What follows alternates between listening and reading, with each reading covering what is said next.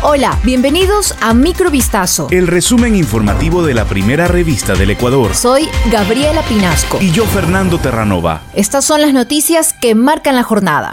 3 de febrero de 2022. La cifra de muertos por el aluvión en Quito continúa incrementándose. Este viernes el COE Metropolitano informó que ascendieron a 27 los fallecidos debido al fenómeno natural extraordinario que impactó fuertemente a los sectores de La Gasca, La Comuna y zonas aledañas. Al momento 41 heridos han sido ya dados de alta de casas de salud, en tanto que 14 permanecen hospitalizados, uno de ellos en estado crítico. Mientras que hay dos personas desaparecidas, según el informe de la alcaldía. Además, 348 personas resultaron afectadas por la riada de agua, lodo, árboles y piedras que bajó desde el volcán Pichincha. La empresa de agua potable ha trabajado en la zona y confirmó que ya no se tiene un peligro inminente.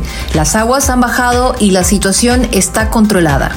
El Pleno del Consejo de la Judicatura, en sesión extraordinaria, eligió a Fausto Murillo Fierro como presidente de la institución, tras la renuncia de María del Carmen Maldonado al cargo. El Pleno puntualizó que Murillo presidirá esa entidad hasta que el Consejo de Participación Ciudadana y Control Social elija al delegado definitivo de la terna que envíe el presidente de la Corte Nacional de Justicia. No obstante, Álvaro Román, designado como suplente de Maldonado por el Consejo de Participación Transitorio, analiza acciones legales respecto a la titularidad en el cargo. Por su parte, el presidente de la Corte Nacional de Justicia, Iván Saquicela, ha respaldado la designación de Murillo en el cargo debido a que Román no representa al máximo organismo de justicia del país, según manifestó. Durante su intervención en el Pleno de la Asamblea Nacional, la mañana de este viernes, el asambleísta del movimiento Creo Diego Ordóñez sorprendió con un anuncio.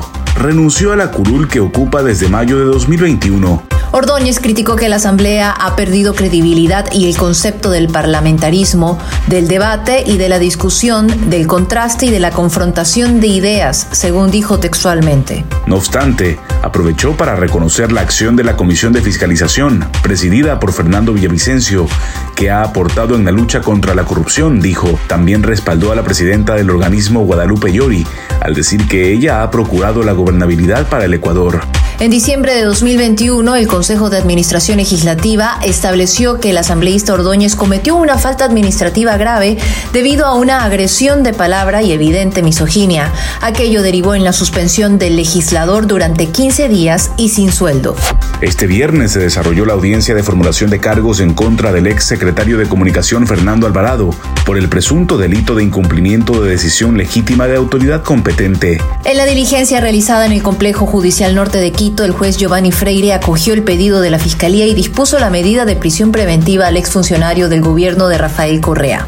Fiscalía presentó 13 elementos de convicción, entre ellos un informe del Servicio de Atención a Personas Privadas de la Libertad SNAI, en el que consta que el brazalete de seguridad emitió 1.349 alertas, lo cual no fue reconocido por los entes de seguridad correspondientes.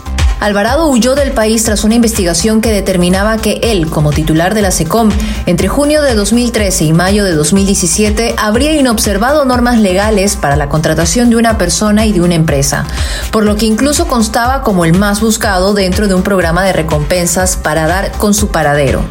Investigadores identificaron una variante del virus de inmunodeficiencia humana VIH altamente contagiosa que comenzó a circular en los Países Bajos en la década de 1990, un hallazgo científico raro que sin embargo no debería causar pánico, aclaran. La variante responde a tratamientos existentes y ha ido en declive desde 2010.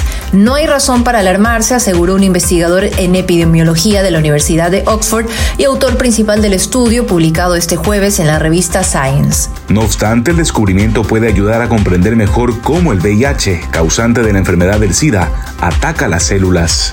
La investigación también prueba que un virus puede evolucionar hasta volverse más virulento, una hipótesis científica ampliamente estudiada. En total, los académicos encontraron a 109 personas infectadas con esta variante, solo cuatro de ellas fuera de los Países Bajos. Los demás están en Bélgica y en Suiza. Esto fue Microvistazo. El resumen informativo de la primera revista del Ecuador. Volvemos mañana con más. Sigan pendientes a vistazo.com y a nuestras redes sociales.